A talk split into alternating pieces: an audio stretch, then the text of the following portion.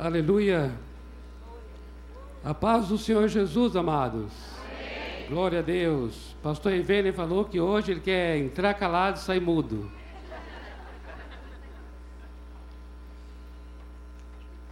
Amados, aleluia. Grandes coisas tem feito o Senhor por nós. E por isso nós estamos alegres. Amém. Glória a Deus. Louvado seja o Senhor. Amados, quem é casado aqui?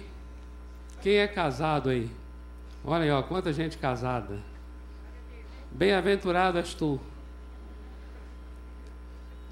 Nós temos o nosso acampamento, nosso retiro de casais, que vai acontecer nos dias 1, 2 e 3 de dezembro, no Hotel Majestic. Moço, Hotel Majestic lá em Águas de Lindóia. Eu sempre quis conhecer o Hotel Majestic em Águas de Lindóia. Não sei, eu, eu gosto desse nome, Águas de Lindóia. Parece que tudo em Águas de Lindóia é maravilhoso. Essa é a imagem que eu tenho de Águas de Lindóia. E ali vai acontecer o, o retiro de casais com o tema Descomplicando o Casamento. E eu entendo que é um tema extremamente urgente e oportuno para os casamentos hoje em dia, e nós não estamos fora disto, né? Porque nós complicamos bastante as nossas relações conjugais e tem sido a causa de todos os nossos problemas. E eu creio que a simplificação é algo tremendo para o casamento, principalmente para o casamento. E este será o tema deste encontro. Lá fora ainda nós temos as inscrições para os irmãos, ainda dividido em tantas vezes até até que a morte separe.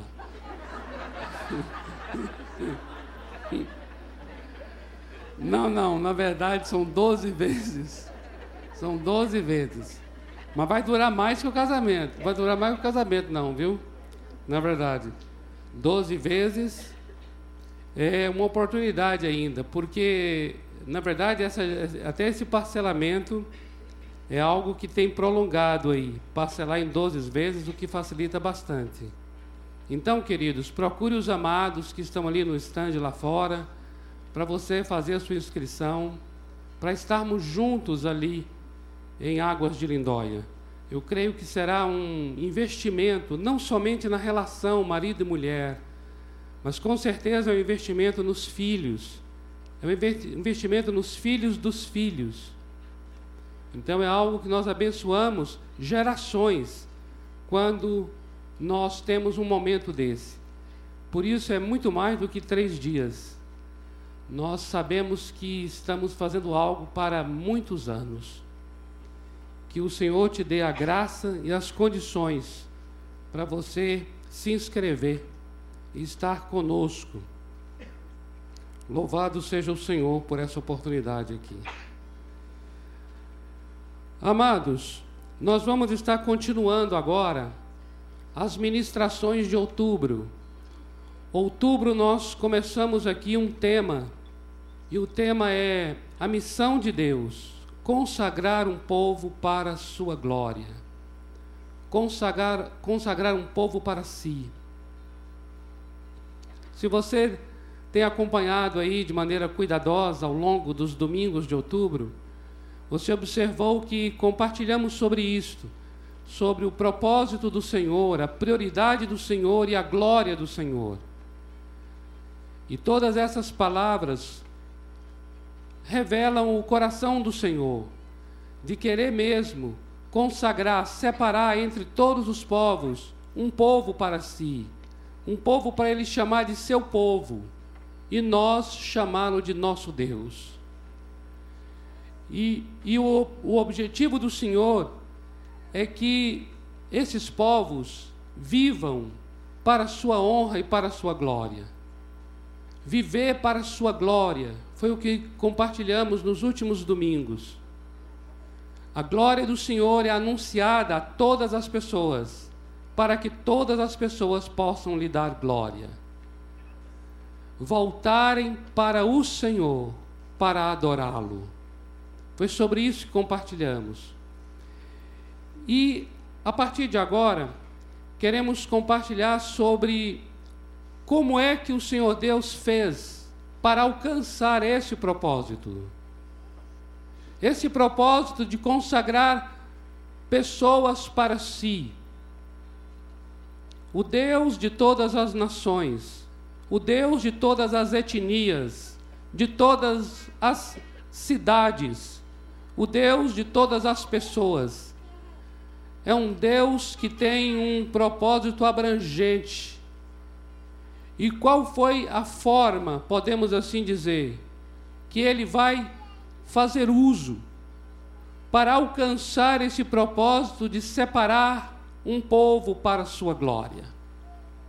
Nós vamos então agora aqui compreender, amados, a mensagem de Deus. Qual é a sua mensagem? Eu queria que você atentasse para a continuidade do que tem sido compartilhado. Porque é muito importante nós entendermos. Todo entendimento se faz necessário para um modo como vamos viver. Ninguém vive além do que entende. Ninguém ora além do que entende. Tudo que a gente fala, faz, sente, todos os nossos movimentos e ações dependem desse entendimento que nós temos. E agora torna-se muito crucial aqui, porque é o momento em que o Senhor Deus vai trazer, fazer acontecer esse propósito dele. E ele faz isso através da vida e do ministério do Senhor Jesus Cristo. Agora, o Senhor Jesus Cristo aqui é um momento importantíssimo dentro desse propósito eterno de Deus, começado lá em Gênesis. Porque agora nós vamos entender qual é a mensagem que o Senhor está trazendo para poder alcançar essa missão de consagrar os povos para si. E a mensagem é o que está registrado em Mateus capítulo 4, versículo 17. Eu queria ler com os irmãos. Mateus 4, versos 17 e também o versículo 23. Mateus capítulo 4.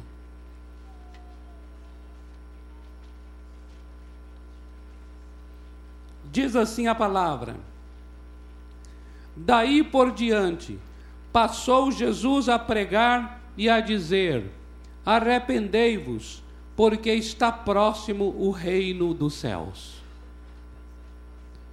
Versículo 23.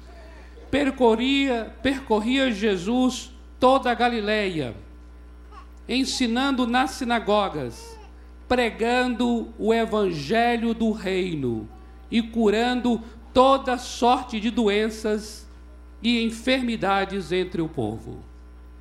O que nós já observamos aqui é que a mensagem de Deus é o evangelho do reino. E nós queremos entender por que a mensagem é o evangelho do reino. Evangelho significa boas novas, boas notícias. Qualquer boa notícia pode ser considerado o Evangelho. A palavra Evangelion não se refere somente à mensagem cristã.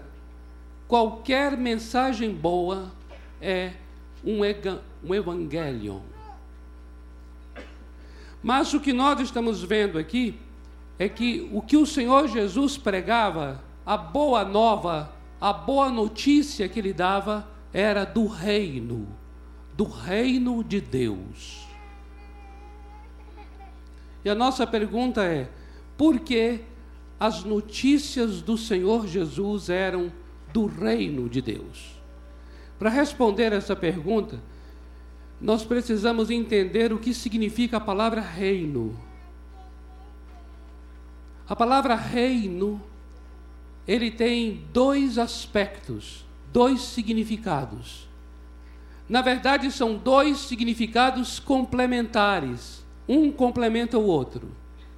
Primeiro, reino significa autoridade de Deus.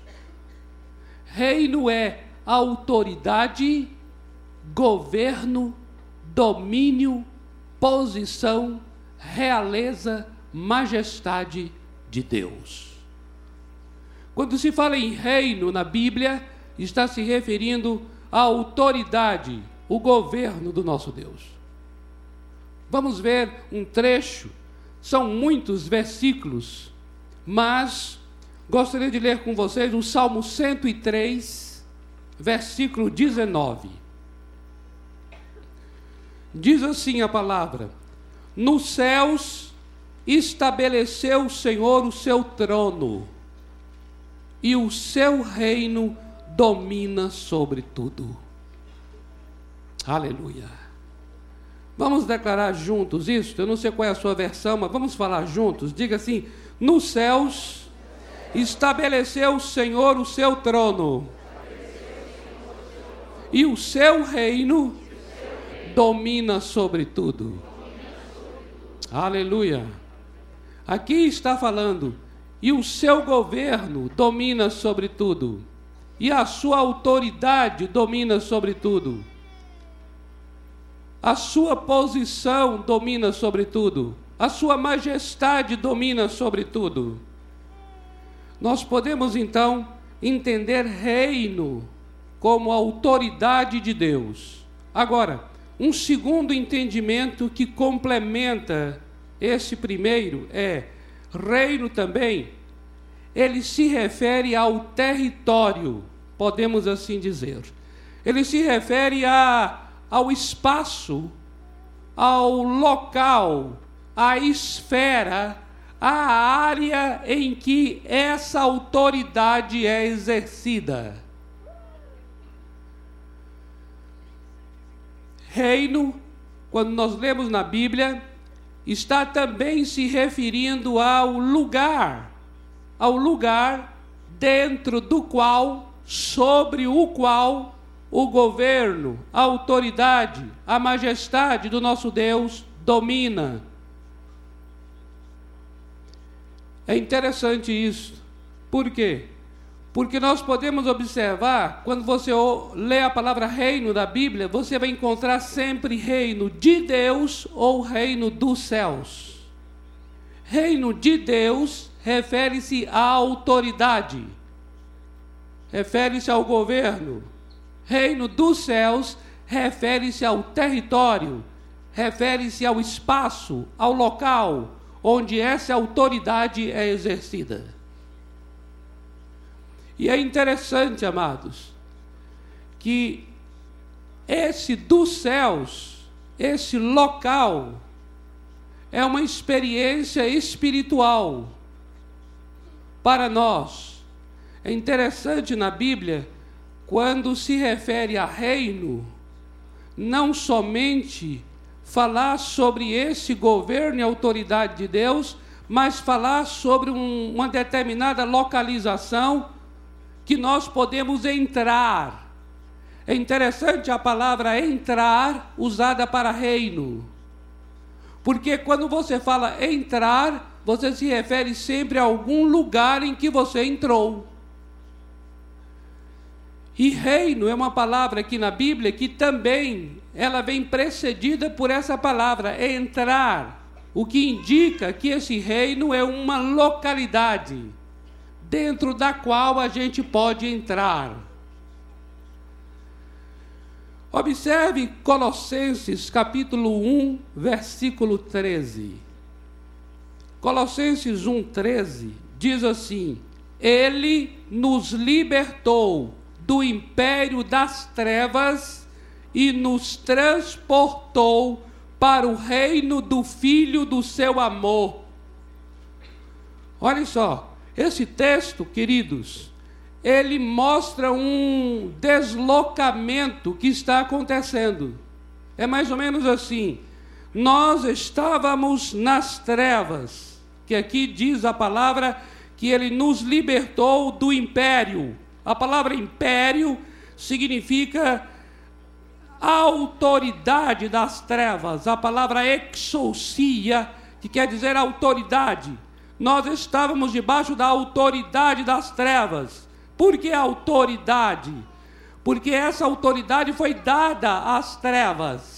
As trevas não tinham autoridade, nunca tiveram autoridade, mas foi dada a ela. Pelo quê? Pelo pecado. A Bíblia fala que pelo pecado a morte passou a reinar. Então entenda bem que pecado é uma questão de governo. Pecado é uma questão de quem é que vai ter autoridade sobre quem. O pecado, portanto, dá autoridade às trevas. Nós estávamos em pecado, logo nós estávamos debaixo da autoridade das trevas. E aí o que fez o Senhor Jesus? Levou sobre si todos os nossos pecados. E ao fazer isso, ele não só nos, nos purifica do pecado, mas primeiramente ele rompe a autoridade que Satanás tinha sobre nós. Por isso a palavra diz: ele nos libera, ele nos livra, ele nos liberta da autoridade das trevas, e aí o que ele faz? Ele nos transporta para o reino do seu filho amado.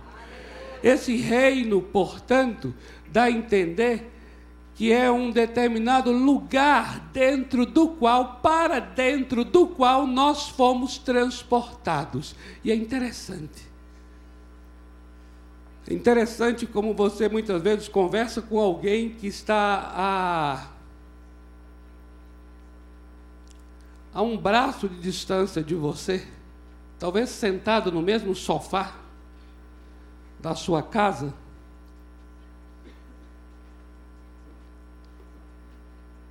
e apesar de estarem dentro do mesmo teto, debaixo do mesmo teto, dentro da mesma casa, estão ao mesmo tempo em lugares diferentes.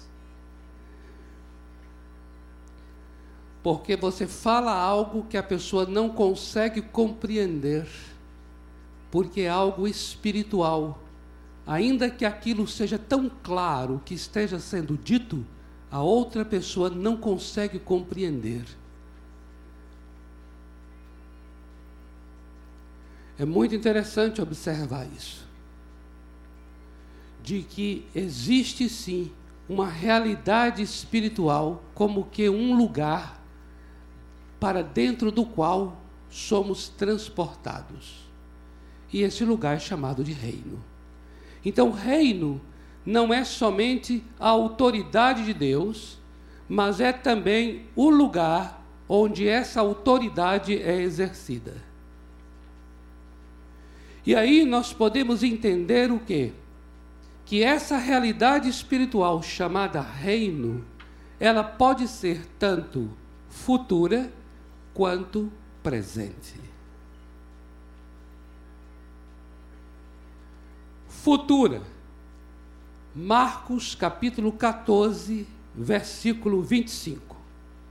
Diz assim a palavra: Em verdade vos digo que jamais beberei do fruto da videira até aquele dia em que o hei de beber de novo no reino de Deus. O Senhor Jesus está falando sobre a ceia em que ele está participando naquela hora e dizendo que a outra ceia que ele vai participar, beber do beber da videira, só vai acontecer quando ele estiver no reino de Deus. E aqui nós temos uma referência para um mundo, para uma realidade ainda vindoura, vindoura. Mas essa realidade do reino pode ser ao mesmo tempo presente. Em João, capítulo 3, versículo 5 diz assim: Respondeu Jesus: Em verdade, em verdade te digo, quem não nascer da água e do espírito não pode entrar no reino de Deus. Essa palavra de João refere-se à experiência do novo nascimento. Uma pessoa que nasceu de novo é uma pessoa que entra no reino. Por isso, amados, depois que eu e você nascer, nascemos de novo, essa é a minha experiência, eu pude compreender coisas que antes eu não compreendia. Eu ouvia falar sobre Deus, os versículos eram os mesmos, mas eu estava fora do reino. Quando eu nasci de novo e entrei no reino, aquelas mesmas palavras, aqueles mesmos versículos, aqueles mesmos entendimentos anteriores, agora para mim passaram a ser compreensíveis. Porque houve uma mudança espiritual. Eu entrei numa dimensão espiritual chamada reino. E aqui é muito tremendo, porque ele está falando de duas grandes realidades ele está falando sobre algo que ainda há de ser e algo que já é. E o reino de Deus é exatamente isso. É algo que ainda vai se manifestar, mas ao mesmo tempo já se manifestou. Vamos compreender melhor isso agora. Queridos, por que então a mensagem do Senhor Jesus, a mensagem de Deus era o Evangelho do Reino. Observa bem, o nosso Deus, antes de chegar essa mensagem do Senhor Jesus, o nosso Deus é o Deus da glória, é o Deus de todas as nações, é o Deus cuja missão é consagrar um povo para a sua glória. Amém? E agora observa, ele vai trazer uma mensagem que não poderia ser outra senão a do seu reino. Por quê? Porque se reino significa governo, se reino significa autoridade, se reino significa domínio, e que também reino significa a, a, a área de atuação, reino dos céus significa o local de autoridade desse Deus. Observa, a mensagem teria que ser sim sobre o reino, porque agora o assunto de Deus continua sendo a sua autoridade o seu governo sobre o mundo. A palavra diz no Salmo 24, verso 1, que do Senhor é a terra, o mundo e todos aqueles que nele habitam. Por isso a mensagem tem que ser do reino. A mensagem do reino é uma mensagem que fala a respeito da autoridade de Deus sobre todos os povos. Eu queria ler com você uma oração de Davi, que eu considero a oração que mais revela o quanto o reino de Deus deveria ser mesmo a mensagem de Jesus. Está no primeiro livro das Crônicas, capítulo 29, versículo 11.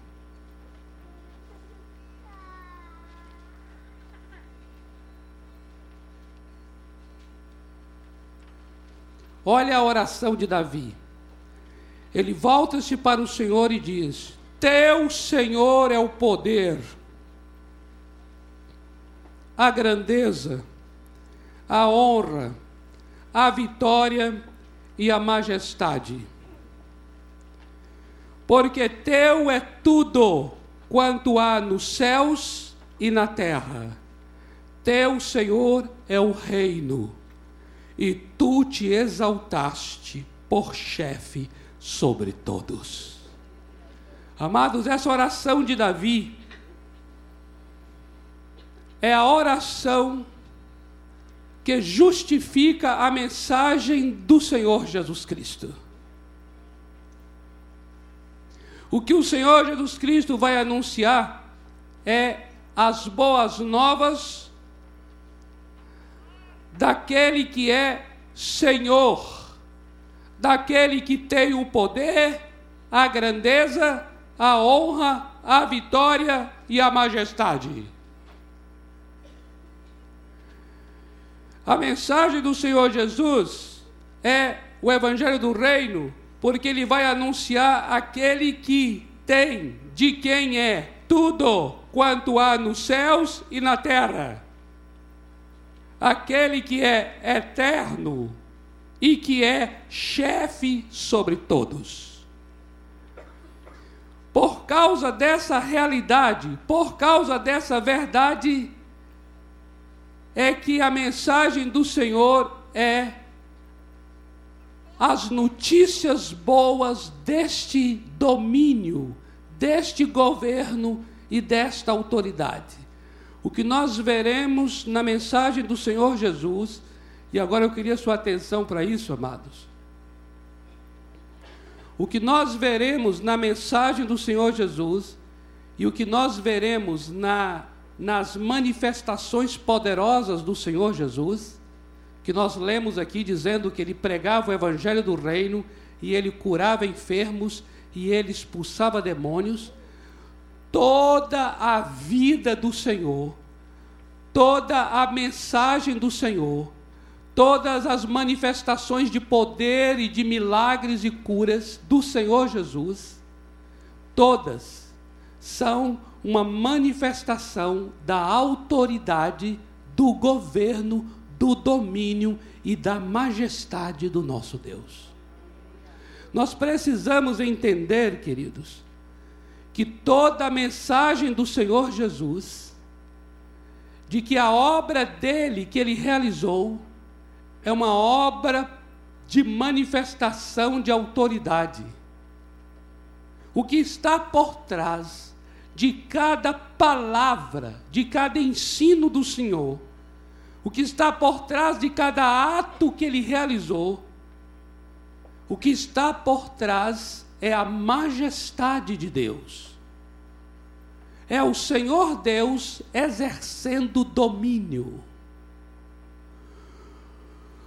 Queridos, a obra da cruz o Senhor Jesus Cristo suspenso no madeiro, morrendo no Calvário, é uma manifestação da autoridade, do poder, do governo e do domínio do nosso Deus. A palavra do Senhor diz que quando o pecado entrou, a morte passou a reinar. A palavra reinar fala sobre uma autoridade e um governo do pecado, uma autoridade e um governo da morte. E por causa da morte, há uma autoridade e um governo de Satanás. Quando o Senhor Jesus vai para aquela cruz, como homem, naquele momento em que ele está sangrando, e sendo dilacerado o seu corpo no Calvário, aquele sacrifício do Senhor Jesus é um golpe que é dado na autoridade do pecado, no governo da morte e no domínio de Satanás. Na própria cruz, nós vemos a manifestação tríplice do reino de Deus. É interessante isso, amados.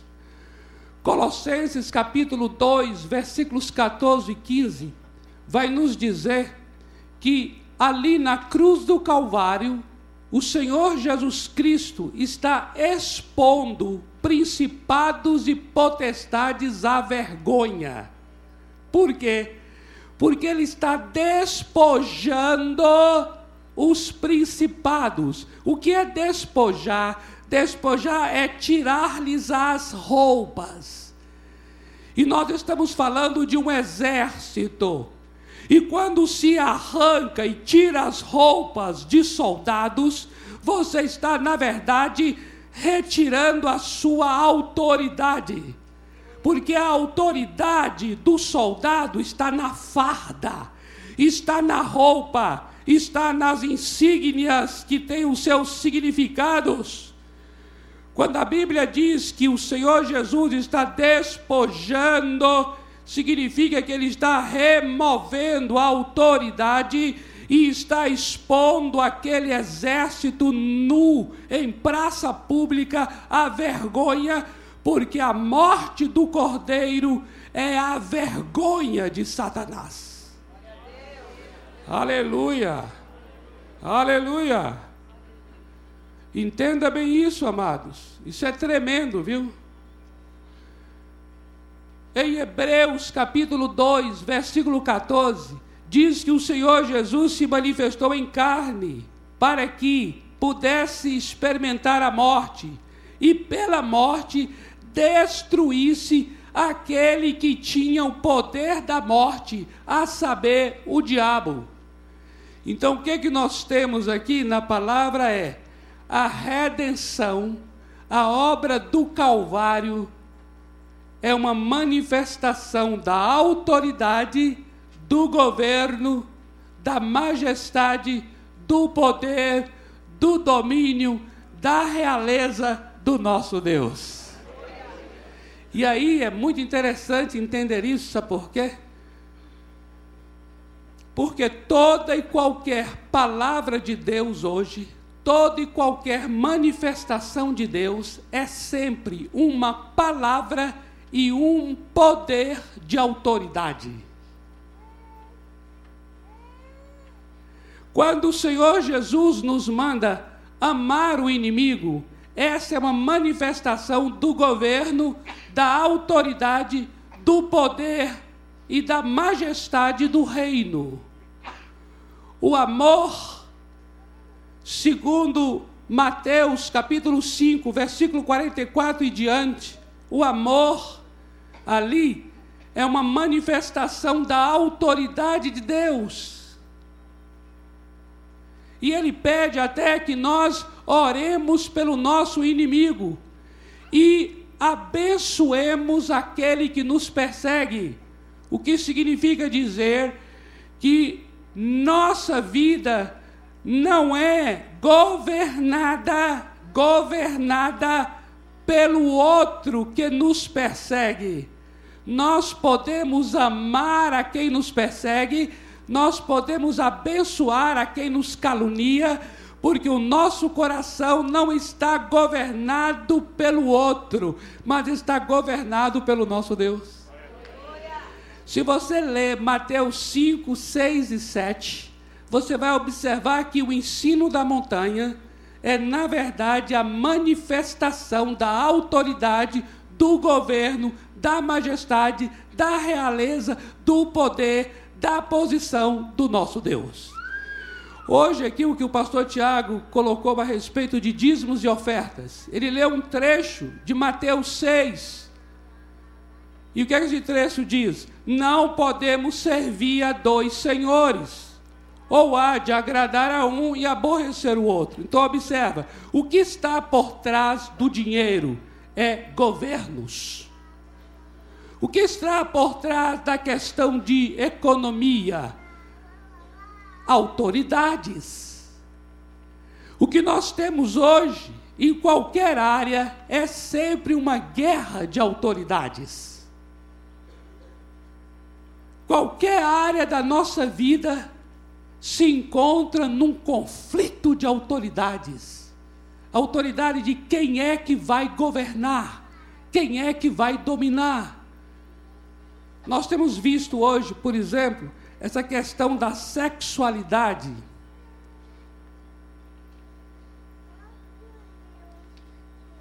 Que tem sido abordada hoje através das ideologias. Está bastante claro, estampado, para quem quiser ver e ouvir, que o assunto real não é a sexualidade da pessoa, mas o assunto é quem é que vai exercer domínio autoridade e governo. Por isso é que os assuntos de sexualidade se tornaram em pautas políticas. Por que politizar a cultura? Por que politizar a sexualidade? Para levar os assuntos para o campo de governo. Por que levar para o campo de governo? Porque a intenção é legalizar a iniquidade. E por que legalizar a iniquidade? Porque o conflito real é entre a autoridade das trevas e a autoridade dos céus.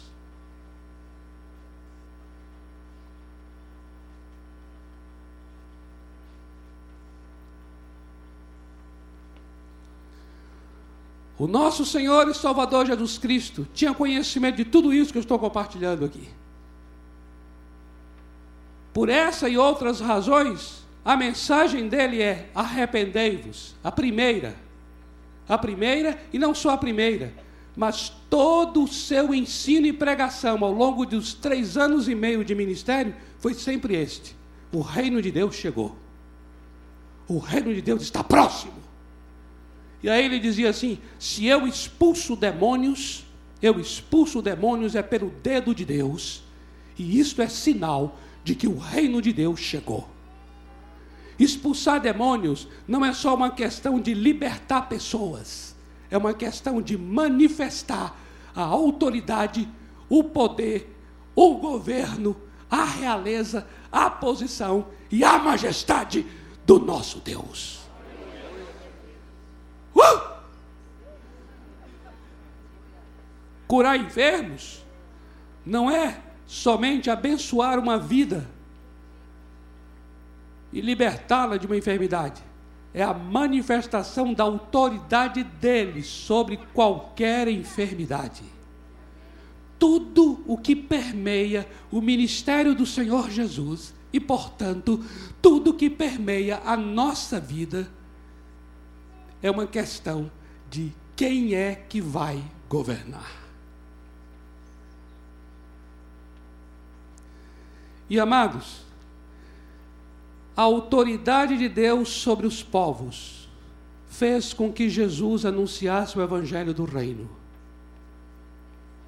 Mas uma outra coisa, a extensão dos céus sobre a terra fez o Senhor Jesus anunciar o evangelho do reino. Porque eu disse a vocês que reino não é somente a autoridade, reino também é a localidade.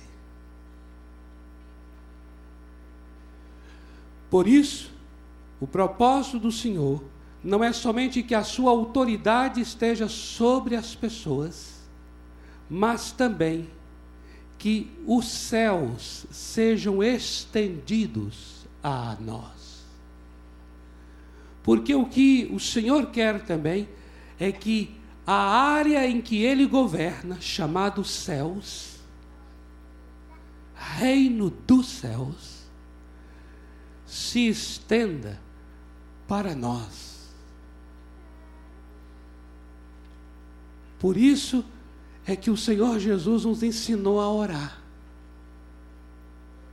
Mateus capítulo 6, versículo 10. Você deve saber de cor essa oração.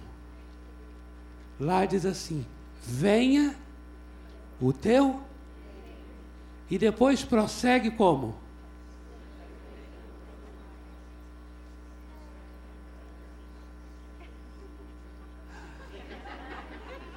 Pode ser mais, pode ser com mais gente falando, não pode? Pode. Então olha só, vamos juntos. Venha o teu reino, seja feita a tua vontade, assim na terra como no céu. Observe essa oração. Essa oração é o quê? Essa oração é um pedido para que o reino venha. E o reino vir quer dizer o quê? Quer dizer que a sua vontade, a vontade do nosso Deus, será feita em São Paulo, será feita em tua família, será feita em tua vida assim como é feita nos céus. Isso significa a extensão do lugar chamado Reino dos Céus para nós. Aleluia! Por isso é que ele nos chama, sabe de quê? De embaixadores. Por que embaixador? Porque nós estamos numa colônia do nosso país de origem. Nosso país de origem não é o Brasil. O Brasil é uma colônia para ser colonizada, governada, administrada pelos céus. Nosso país de origem é os céus. Por que é os céus? Porque a Bíblia diz que quem nasceu de novo, na verdade, nasceu de cima. A Bíblia diz que eu e você nascemos de cima, do alto. Então, nosso país de origem natal, nosso país natal é os céus. E nós estamos aqui para quê? Para sermos representantes, embaixadores, a fim de que a vontade do Senhor, que é feita no céu, seja feita aqui. Amém? Isso é tremendo. Isso é tremendo. E vai ser feita aqui onde? Em qualquer lugar. Porque a mensagem do reino é a mensagem de um domínio, de uma extensão que atinge todas as áreas. Todas. Observa que o nosso Deus, desde o início, está formando um povo para a sua glória. E um povo de onde? De todos os lugares, de todas as esferas da sociedade.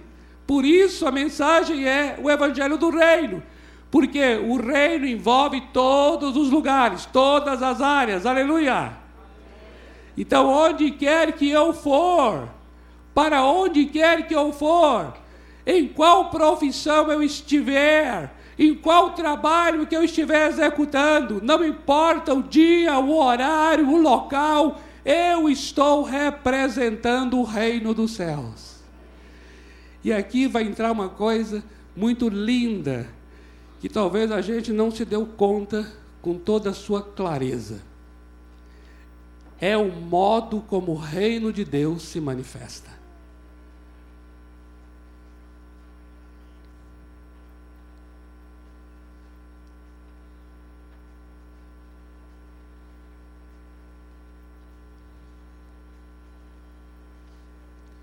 Porque quando nós falamos em reino de Deus, nós estamos falando daquele que é, que nós lemos aqui a oração de Davi, é aquele que tem todo o poder, todas as coisas nos céus e na terra.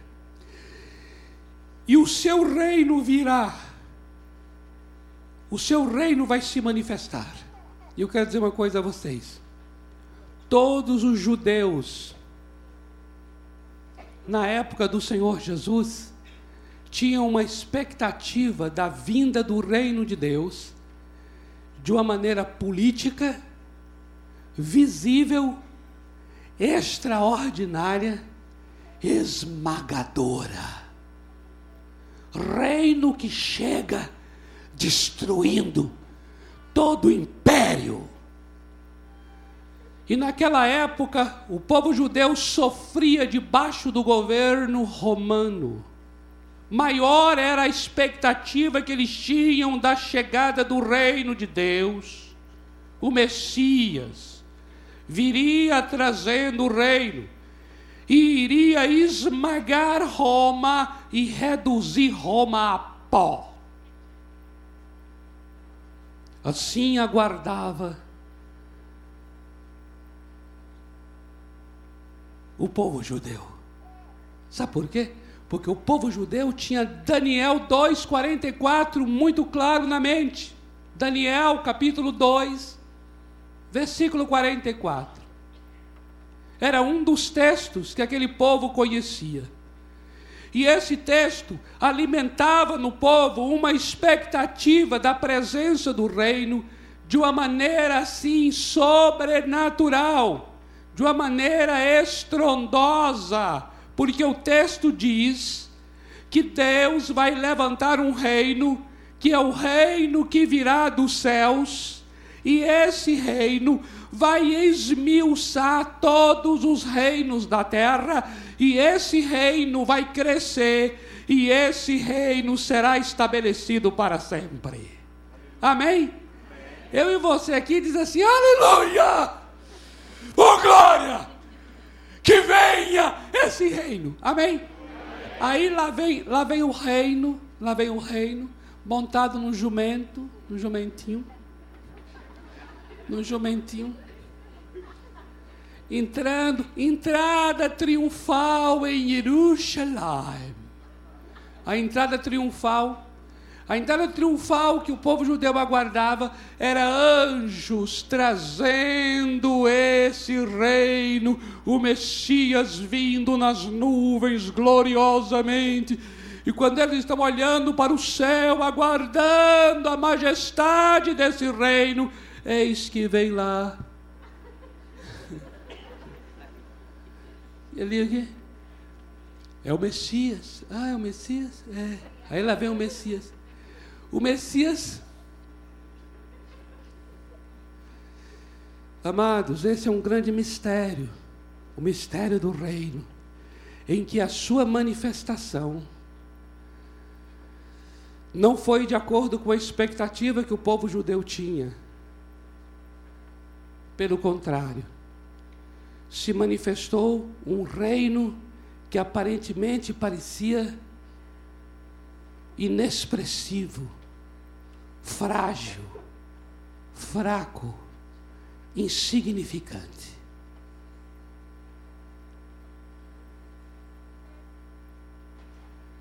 Ele veio como cordeiro, ovelha muda levada ao matadouro.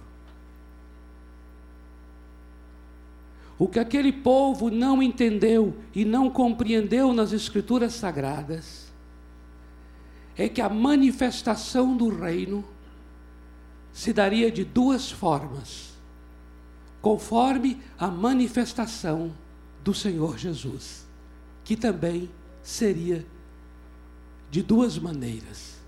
Primeiro, ele viria como o cordeiro E então chegará o dia em que ele virá assim nas nuvens, e aí ele não será mais o cordeiro, mas será agora o leão da tribo de Judá. Entre a vinda do cordeiro e a vinda como leão, há um espaço de tempo. E nesse espaço de tempo, o reino de Deus foi inaugurado.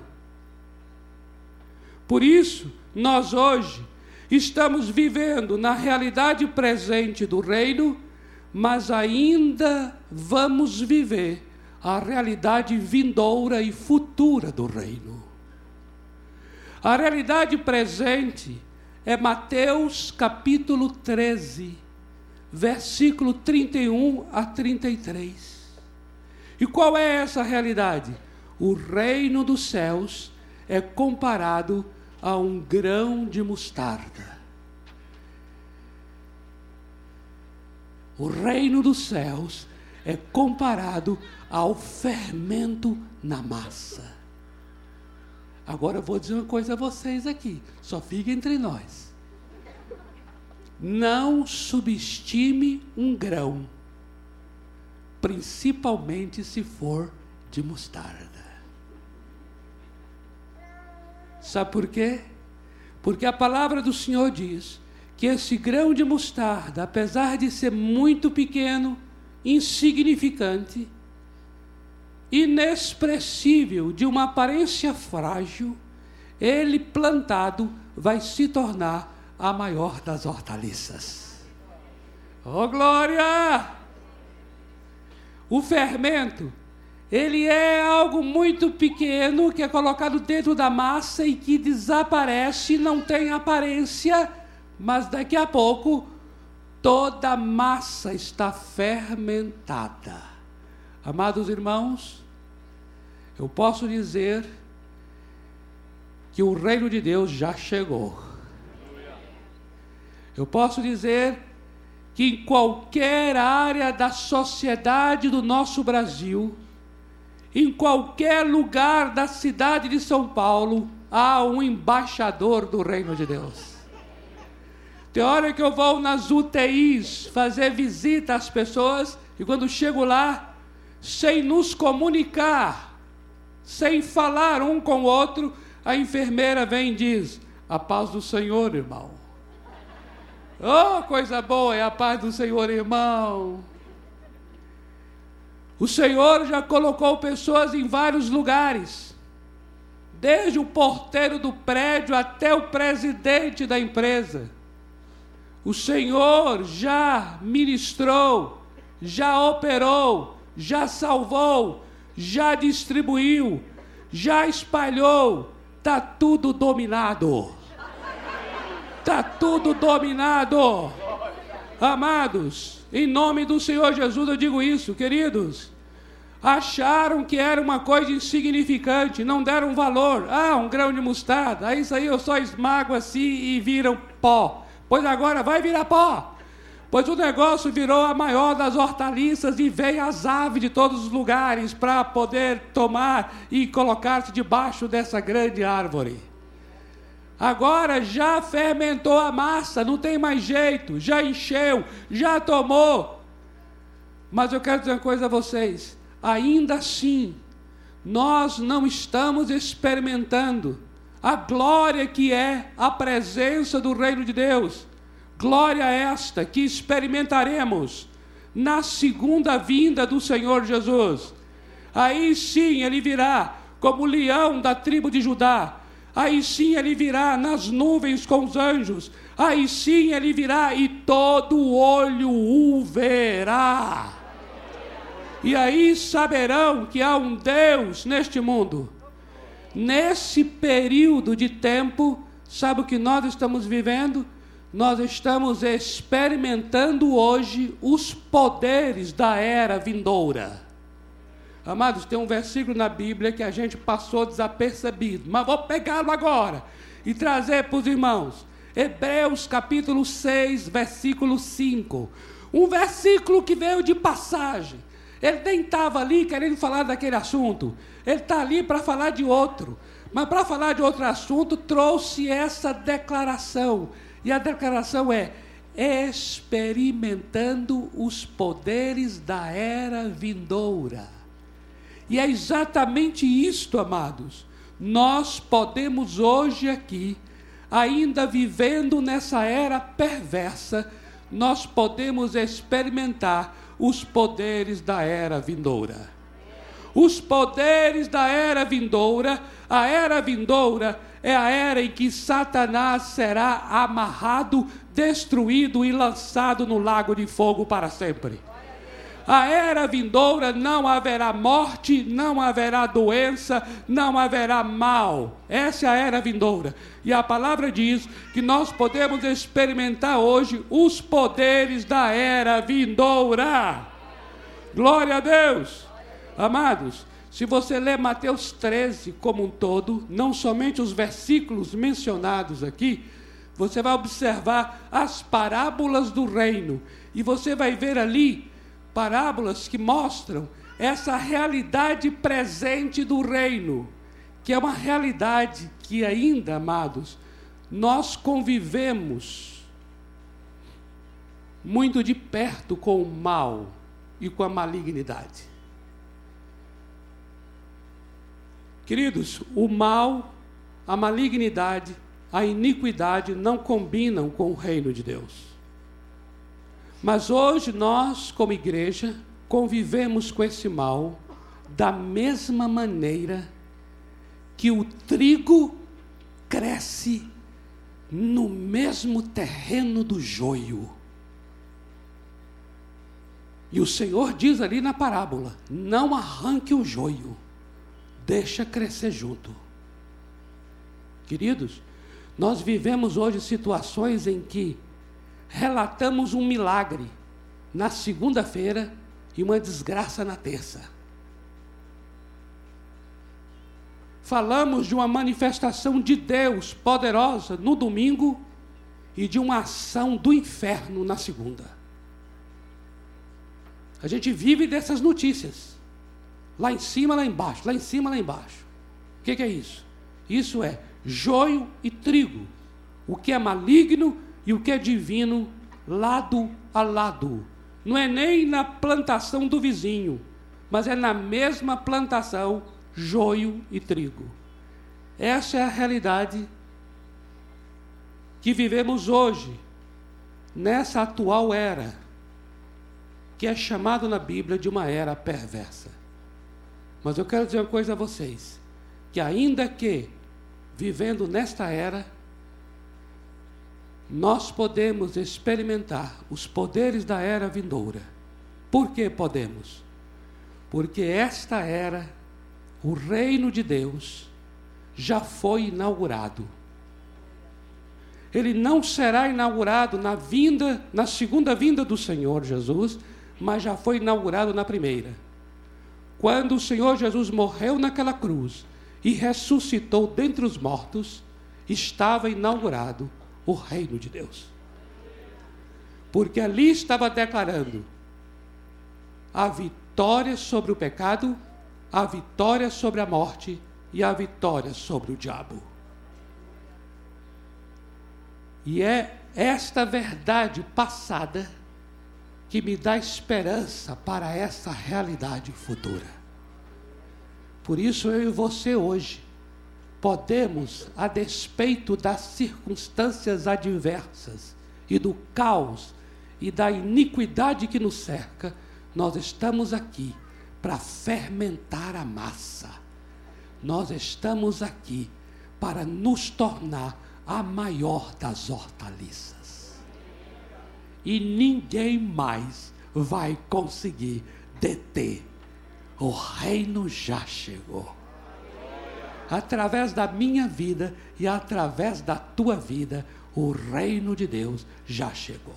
E eu e você incomodamos tanto, perturbamos tanto, que não só a nossa presença é uma realidade de que o reino já chegou, mas a nossa presença é um anúncio de que o poderoso reino de Deus vai chegar. Então eu quero que você saiba que eu e você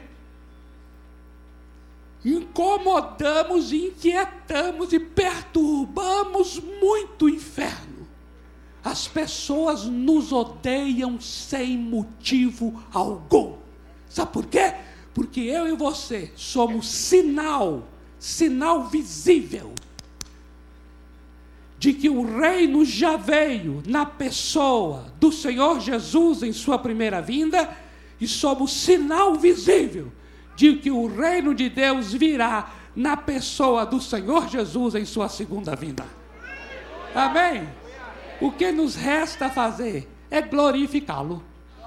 Vamos ficar em pé para a gente declarar em nome do Senhor Jesus. Não tem como não declarar que eu me desmancho Amém? Eu me desmancho, entenda, é o, é o, início de um cântico. É que ficou esquisito que agora eu me desmancho. Fora de contexto ficou sem sentido, eu me desmancho. Mas eu quero dizer assim, é o início de um cântico aqui, que fala sobre nós declararmos, declararmos, declararmos que Ele é santo, declararmos que Ele é digno. Estamos aqui para declarar nós somos embaixadores desse reino. Nós somos arautos, nós somos proclamadores, nós somos sinais, sinais da presença, sinais da manifestação do reino de Deus em São Paulo. Aleluia, aleluia. Vamos declarar isso. Uh!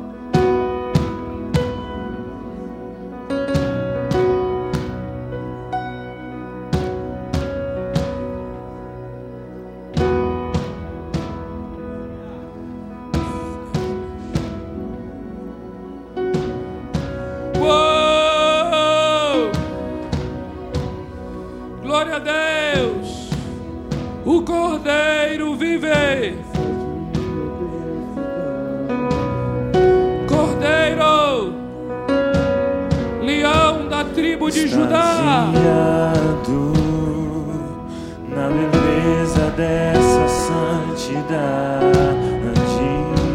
Uou! onde os anjos temem até ficar de pé. Uh! Entregamos as coroas aos teus pés. Declaramos, declaramos, tu somente és santo. all nations more.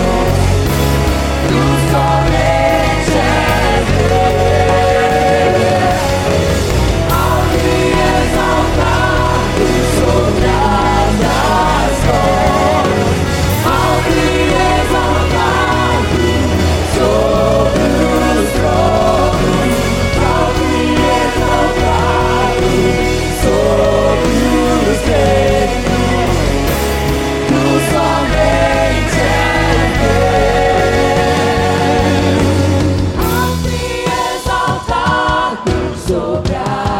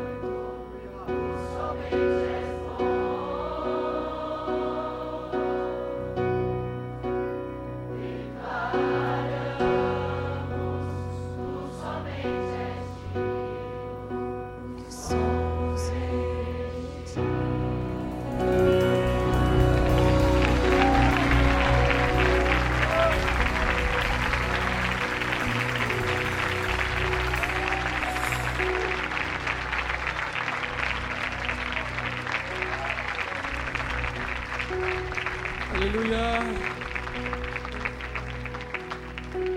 Senhor, nós nos rendemos a Ti, Senhor. Nos rendemos ao Teu governo, Senhor. Nos rendemos à Tua majestade, Senhor. Declaramos que Tu és bom Declaramos que Tu és digno. Tu és digno. Tu és bom. Todas as coisas estão debaixo do teu governo. Toda a minha vida está debaixo da tua autoridade.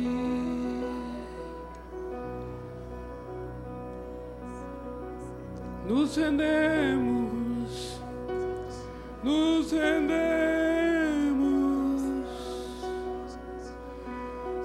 Levantai, ó portas, as vossas cabeças. Levantai, ó entradas eternas, para que entre o Rei, para que entre o Rei. Quem é Ele é o Cordeiro, é o Cordeiro que foi morto, é o Cordeiro.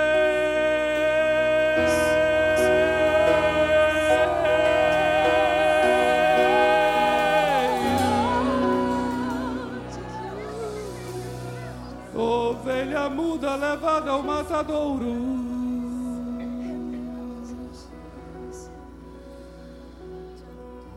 Aquele que veio montado no jumentinho.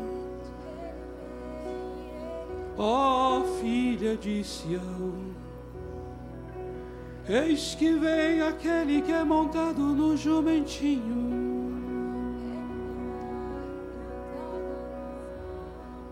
O cordeiro,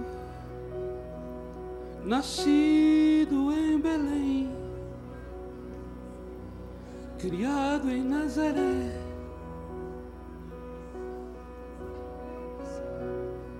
O uh,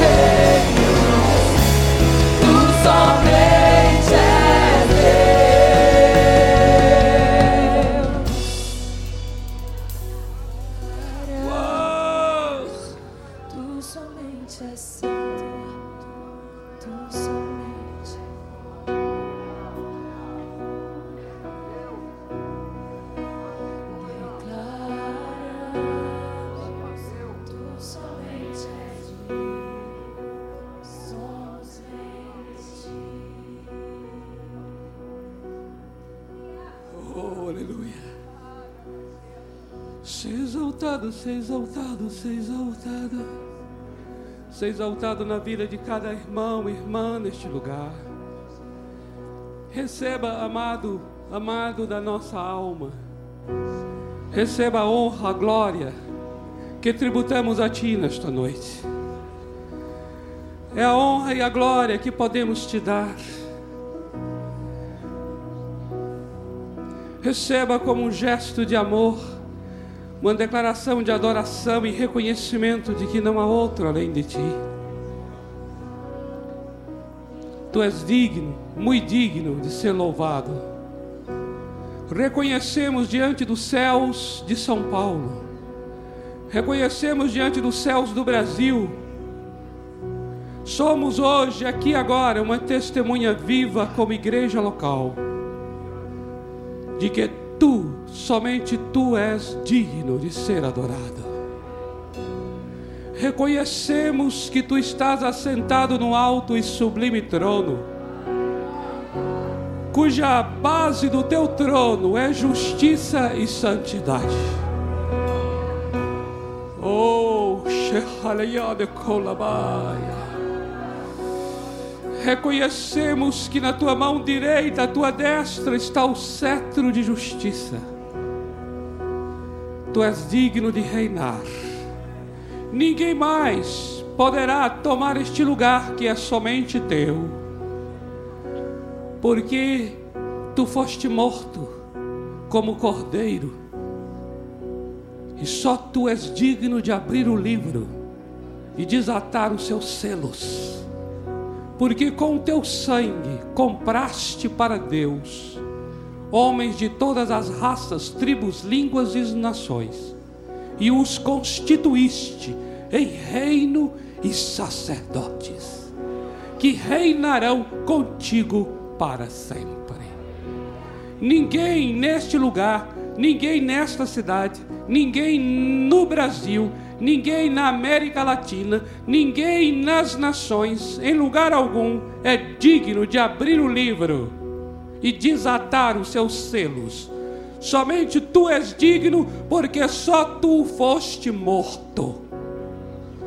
Por isso nós invocamos agora o sangue teu que foi derramado na cruz, que te dá a autoridade para sentar-se no trono declaramos nessa noite: sem cruz não há trono, porque tu passaste pela cruz, só tu és digno de assentar no trono. Por isso declaramos em alto e bom som a toda a força invisível das trevas: nenhum maligno passou pela cruz, por isso nenhum ser maligno é digno de assentar no trono. E por causa disto, não tem poder nem autoridade sobre as nossas vidas. Declaramos nesta noite a tua honra, ó Deus, a tua glória, o teu domínio, o teu poder, a tua majestade a tua autoridade pelos séculos dos séculos. Amém.